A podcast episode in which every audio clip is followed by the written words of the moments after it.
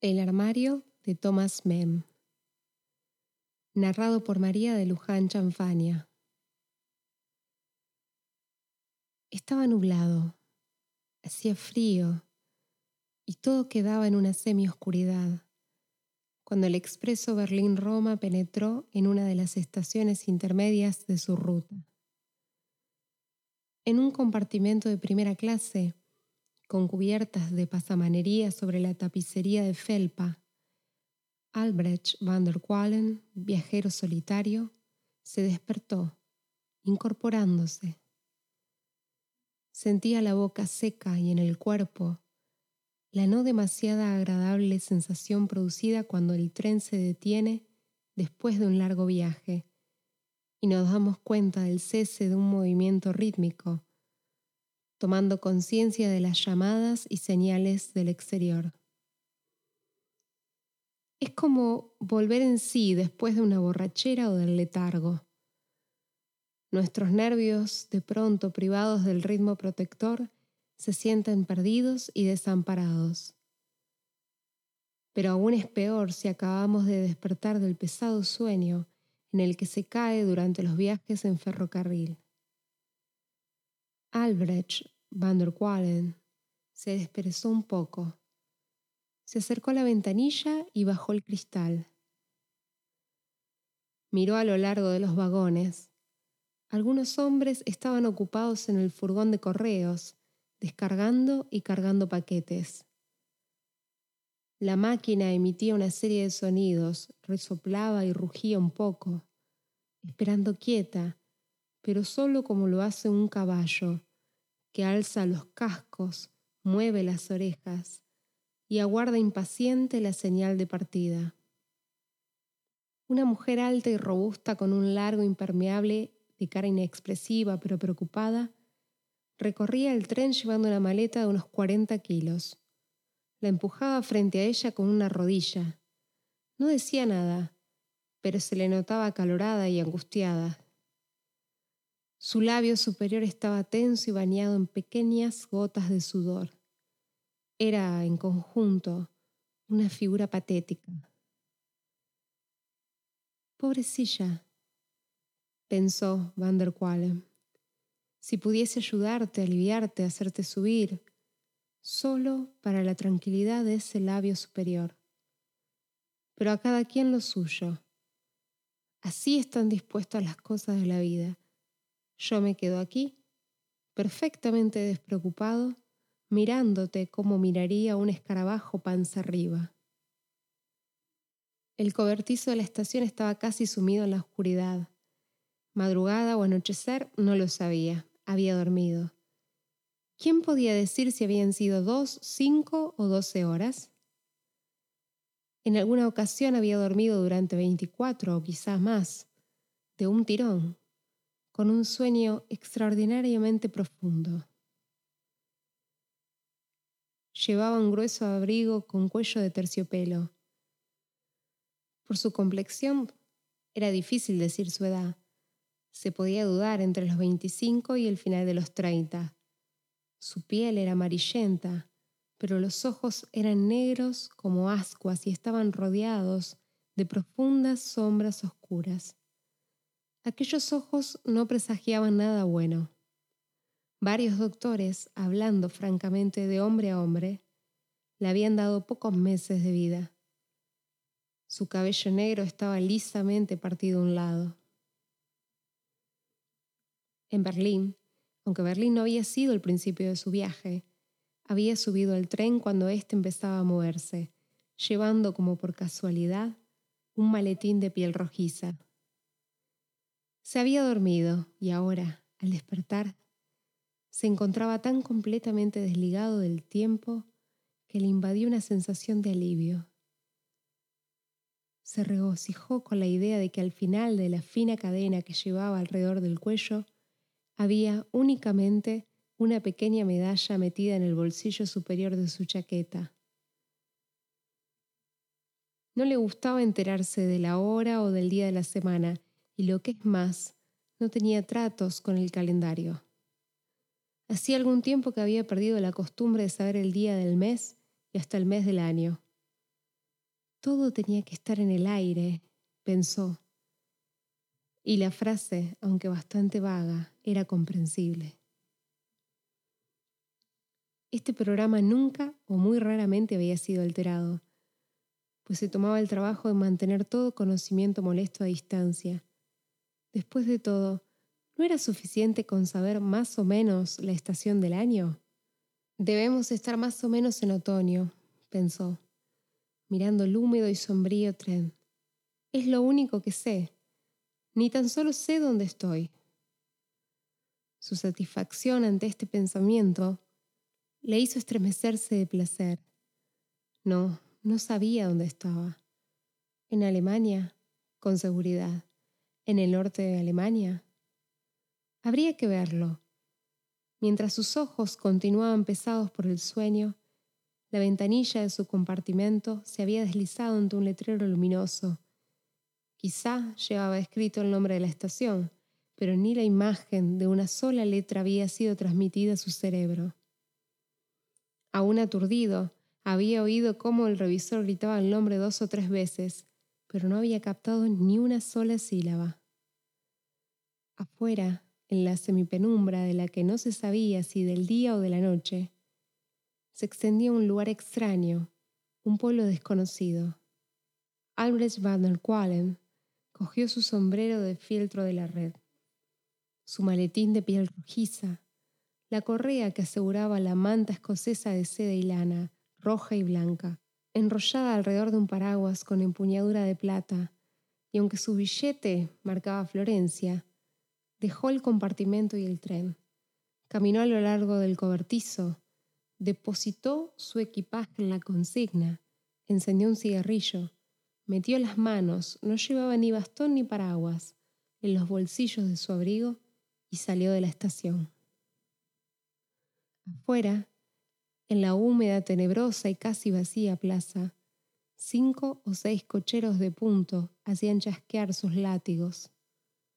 Un hombre con gorra galoneada y larga capa en la que se arrebujaba tembloroso preguntó educadamente. ¿Hotel Mem? Van der le dio las gracias cortésmente y siguió su camino. La gente con quien se cruzó llevaba el cuello del abrigo subido. Él subió el suyo. Escondió la barbilla en el terciopelo. Fumó y continuó caminando, ni lentamente ni demasiado a prisa. Pasó a lo largo de una pared baja y una vieja puerta flanqueada por dos pesadas torres. Cruzó un puente con estatuas en los barandeles y vio el agua deslizarse lenta y turbia bajo él. Un largo bote de madera, viejo y carcomido, se acercó, conducido por un hombre con una larga pértiga en la popa. Van der Qualen se quedó un momento reclinado sobre el barandal del puente. Aquí, se dijo, hay un río. Este es el río. Es agradable pensar que lo llamo así porque no sé su nombre. Y siguió caminando. Continuó hacia adelante un rato por el adoquinado de una calle que no era ni muy estrecha ni muy ancha. Después dio la vuelta a la izquierda. Anochecía. Empezaban a encenderse los fanales, vacilaban, brillaban chisporroteando y después iluminaban la penumbra. Las tiendas estaban cerrando. Entonces hay que concluir que estamos, no cabe duda, en otoño, pensó Van der Qualen, siguiendo por el camino negro y húmedo. No llevaba chanclos, pero la suela de sus botas era muy gruesa, duradera y firme, aunque no eran por ello menos elegantes. Se mantuvo a la izquierda. Los hombres pasaban por su lado, se apresuraban hacia sus negocios o volvían de los mismos. Y yo camino con ellos, pensó, y estoy tan solo y soy tan extraño a ellos como jamás lo ha sido hombre alguno. No tengo negocios ni metas, no tengo ni un bastón en que apoyarme. Nadie puede ser más retraído, libre y desligado. No le debo nada a nadie y nadie me debe nada a mí. Dios nunca ha tendido su mano sobre mí. Él no me conoce. La desdicha honesta sin caridad es una buena cosa, un hombre puede decirse a sí mismo, no le debo nada a Dios. Pronto llegó al final de la población. Probablemente la había cruzado en diagonal. Se encontró en una ancha calle de los suburbios flanqueada de árboles y villas. Dio vuelta a la derecha, pasó tres o cuatro travesías casi como callejuelas de pueblo, iluminadas tan solo por faroles, y se detuvo en una que era ligeramente más amplia, ante una puerta de madera, vecina de una casa común y corriente y pintada de amarillo deslúcido, que tenía, sin embargo, el sorprendente detalle de unas ventanas de vidrio cilindrado, convexas y bastante opacas. En la puerta había un letrero. En el tercer piso de esta casa se alquilan habitaciones. Ah, murmuró. Tiró la punta de su cigarrillo, siguió a lo largo de un entarimado que formaba la línea divisoria entre dos propiedades, giró a la izquierda y entró en la casa. Una grasienta alfombra gris corría a lo largo de la entrada. La cruzó en dos pasos y empezó a subir por la escalera de madera. Las puertas de los apartamentos eran muy modestas. Tenían panelas de vidrio blanco con refuerzo de alambre y en algunas de ellas había placas con los nombres. Los rellanos se iluminaban con lámparas de aceite. En el tercer piso, el último, pues ya le seguía el ático. Había puertas a la derecha y a la izquierda. Simple puertas de madera marrón, sin placas de ninguna clase. Las puertas de los apartamentos eran muy modestas. Tenían paneles de vidrio blanco con refuerzo de alambre y en algunas de ellas había placas con los nombres. Los rellanos se iluminaban con lámparas de aceite. En el tercer piso, el último, pues ya le seguía el ático. Había puertas a la derecha y a la izquierda, simples puertas de madera marrón, sin placas de ninguna clase. Van der Qualen hizo sonar la campanilla del centro. Llamó. Pero no le llegó ningún ruido del interior. Llamó a la de la izquierda. No obtuvo respuesta.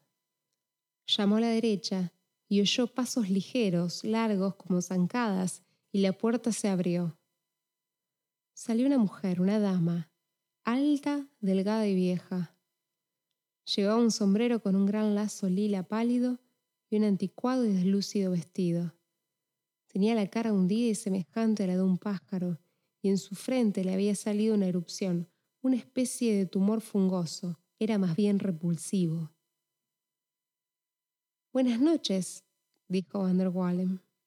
¿Las habitaciones? La anciana asintió, asintió y sonrió lentamente sin una palabra de modo comprensivo. Con su bella y larga mano blanca, Hizo un gesto pausado, lánguido y elegante en dirección a la puerta próxima, la de la izquierda. Después se retiró y apareció de nuevo con la llave. Vaya, pensó él, cuando detrás de la mujer esperaba que abriera la puerta. Eres como una especie de ave de mal agüero, una figura salida de la mente de Hoffman, señora. Ella descolgó la lámpara de aceite de su gancho y le enseñó el camino. Era una habitación pequeña, de techo bajo y suelo oscuro. Sus paredes estaban cubiertas con esteras de color pajizo. Había una ventana en el fondo de la pared de la derecha, oculta tras largos y delgados pliegues de muselina blanca. Una puerta blanca, también a la derecha, conducía al otro cuarto. Este se hallaba patéticamente desmantelado, con llamativas paredes blancas, contra las que se apoyaban tres sillas pintadas de rojo que parecían fresas en nata batida. Un armario, un lavabo con espejo, la cama, una impresionante pieza de caoba, reposaba libremente en el centro de la habitación. ¿Tiene alguna objeción? preguntó la anciana, pasándose ligeramente la bella y larga mano blanca sobre el tumor fungoso de la frente.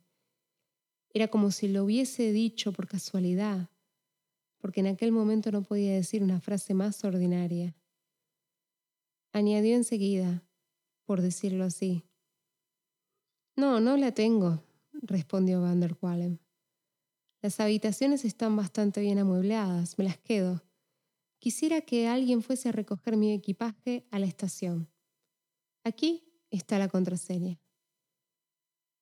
¿Sería usted tan amable de hacer la cama y traerme un poco de agua? Me dará la llave de la calle y la del piso. Quisiera un par de toallas. Me lavaré e iré al centro a cenar. Volveré más tarde.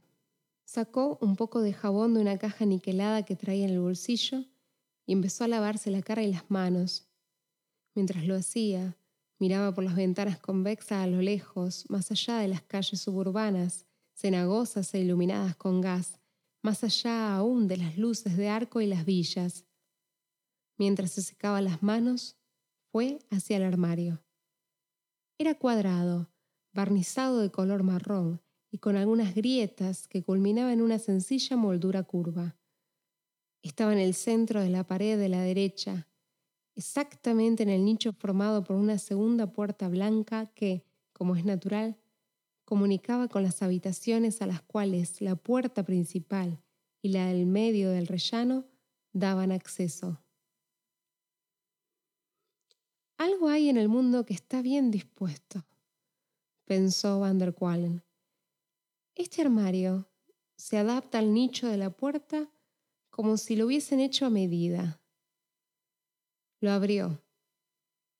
Estaba completamente vacío con varias hileras de ganchos en el techo, pero no tenía fondo, y en su lugar había un trozo de arpillera gris y arrugada, sostenida en las cuatro esquinas por clavos a tachuelas. Van der Qualen cerró la puerta del armario, cogió su sombrero, se levantó de nuevo el cuello del abrigo, apagó la vela y salió. Al llegar a la puerta de entrada, le pareció oír mezclado con el ruido de sus propios pasos una especie de tintineo en la otra habitación, un sonido metálico, claro y suave. Pero quizá se equivocaba. Era como si un anillo de oro hubiese caído en una jofaina de plata, pensó mientras cerraba la puerta exterior. Bajó la escalera, salió a la calle y se dirigió hacia el centro del pueblo. Entró en un restaurante de una calle animada y se sentó en una de las mesas delanteras, dándole la espalda a todo el mundo. Comió sopa finserve, un filet con un huevo escalfado, compota y vino. Un pequeño pedazo de gorgonzola verde y media pera. Mientras pagaba y se ponía el abrigo, le dio algunas chupadas a un cigarrillo ruso, después encendió un puro y salió. Vagó un poco, encontró el camino de su pensión en los suburbios y fue hacia allí sin prisas. La casa con las ventanas de vidrio cilindrado aparecía apagada y silenciosa cuando Van der Qualen abrió la puerta de la calle y subió por la oscura escalera. Fue iluminándose con cerillas y abrió la puerta marrón a mano izquierda en el tercer piso. Dejó su sombrero y abrigo sobre un diván, encendió la luz de su inmenso escritorio y encontró allí su maleta y su manta de viaje con el paraguas. Desenrolló la manta y sacó una botella de coñac y un vasito. Fue bebiendo pequeños sorbos, sentado en un profundo sillón, mientras terminaba de fumarse el puro. Es una suerte después de todo, pensó, que haya coñac en el mundo. Fue al dormitorio, encendió la vela de la mesita de noche, apagó la luz de la otra habitación y empezó a desnudarse. Pieza a pieza fue dejando su traje gris, discreto y de buena calidad, sobre la silla roja al lado de la cama. Pero al soltarse los tirantes recordó que su sombrero y abrigo aún estaban sobre el diván. Los trajo al dormitorio, abrió el armario, pegó un salto hacia atrás y buscó apoyo a su espalda hasta asir una de las grandes bolas rojas de caoba que adornaban los postes de la cama. La habitación, con sus cuatro paredes blancas, en las que las tres sillas rojas resaltaban como fresas en un plato de nata, se recortaba la inestable luz de la vela. Pero el armario estaba abierto y no estaba vacío. Había alguien dentro, una criatura tan encantadora que el corazón de Albert van der Qualen se detuvo un momento y después volvió a funcionar en largos, profundos y plácidos latidos. Ella estaba totalmente desnuda y uno de sus brazos esbeltos se levantaba para engarzar un dedo en uno de los ganchos del techo del armario. Largas oleadas de cabello castaño caían sobre sus hombros infantiles, respirando ese encanto al que no cabe otra respuesta que un sollozo. La luz de la vela se reflejaba en sus ojos rasgados. Su boca era un poco grande, pero tenía una expresión tan dulce como la de los labios del sueño cuando, tras varios días de dolor, nos besan la frente. Sus caderas formaban nido y sus esbeltas piernas se pegaban la una a la otra. Albrecht van der Qualen se restregó los ojos con una mano y volvió a mirar, y advirtió que en el rincón de la derecha la arpillera se había soltado del fondo del armario. ¿Qué? murmuró. ¿Quiere usted entrar? ¿Quiere que cierre? ¿No decía un vasito de coñac medio vasito? Pero no esperaba respuesta y no obtuvo ninguna. Los ojos brillantes y rasgados, tan negros que parecían sin fondo e inexpresivos, lo miraban fijamente, pero sin intención y en cierta manera empañados, como si no lo viesen. ¿Quieres que te cuente un cuento? dijo ella de pronto con una voz baja y profunda. Cuéntamelo, contestó él. Se había dejado caer sobre el borde de la cama, con el abrigo sobre las rodillas y con las manos apretadas encima de él. Su boca estaba ligeramente abierta y tenía los ojos medio cerrados, pero la sangre latía tibia y suavemente por todo su cuerpo y sentía un suave zumbido en los oídos. Ella se había dejado caer sentada en el armario con sus delgados brazos se rodeaba una rodilla doblada. Tenía la otra pierna extendida ante sí. Sus pequeños senos se unían bajo la presión de sus brazos y la luz resplandecía en la piel de su rodilla doblada. Hablaba, hablaba con voz suave, mientras la llama de la vela continuaba su danza silenciosa. Dos caminaban entre los brezales, la cabeza de ella reposando en el hombro de él. Cundía el aroma de todas las cosas nacidas. Pero la niebla nocturna empezaba a levantarse la tierra. Entonces empezó. Y a menudo era en verso, rimando en el modo incomparablemente dulce y fluido que viene hacia nosotros, una y otra vez en el semiletargo de la fiebre. Pero terminaba mal. Era un final triste, los dos quedan en un brazo indisoluble, con los labios unidos. Entonces uno apuñala al otro en el pecho con un cuchillo inmenso, y no sin razón. Así termina. Entonces se levantó con un gesto infinitamente dulce y modesto, levantó la arpillera gris por el rincón de la derecha y desapareció. Desde entonces la encontró cada noche en el armario y escuchó sus cuentos. ¿Durante cuántas veladas? ¿Cuántos días, semanas o meses permaneció en aquella casa y en aquella ciudad? ¿Qué ganaríamos con saberlo? ¿A quién preocupa una miserable estadística?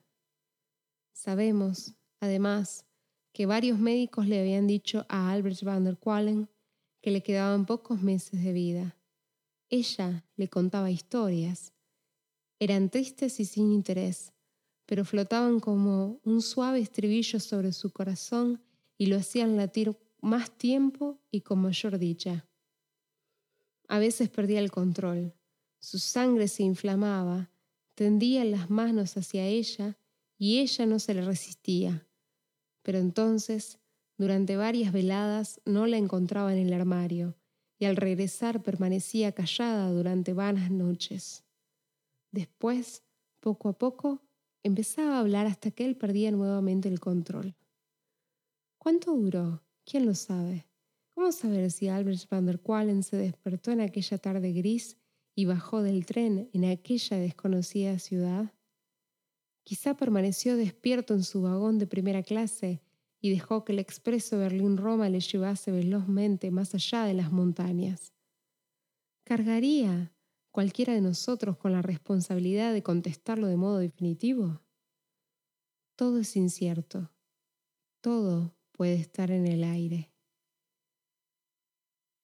El armario de Thomas Mann. Thomas Mann es un escritor alemán considerado uno de los escritores europeos más importantes de su generación y recordado por el profundo análisis crítico que desarrolló en torno al alma europea y alemana en la primera mitad del siglo XX. Su obra más conocida es la novela La montaña mágica. Recibió el Premio Nobel de Literatura en 1929 principalmente por su novela Los Vandenbroek. Ya estaba escribiendo esta novela cuando conoció y publicó el cuento El armario, de 1899. En el armario, con velocidad de tren de pasajeros, hay una visión de la muerte, del sueño y del tiempo, personificados en la figura de Albrecht van der Qualen.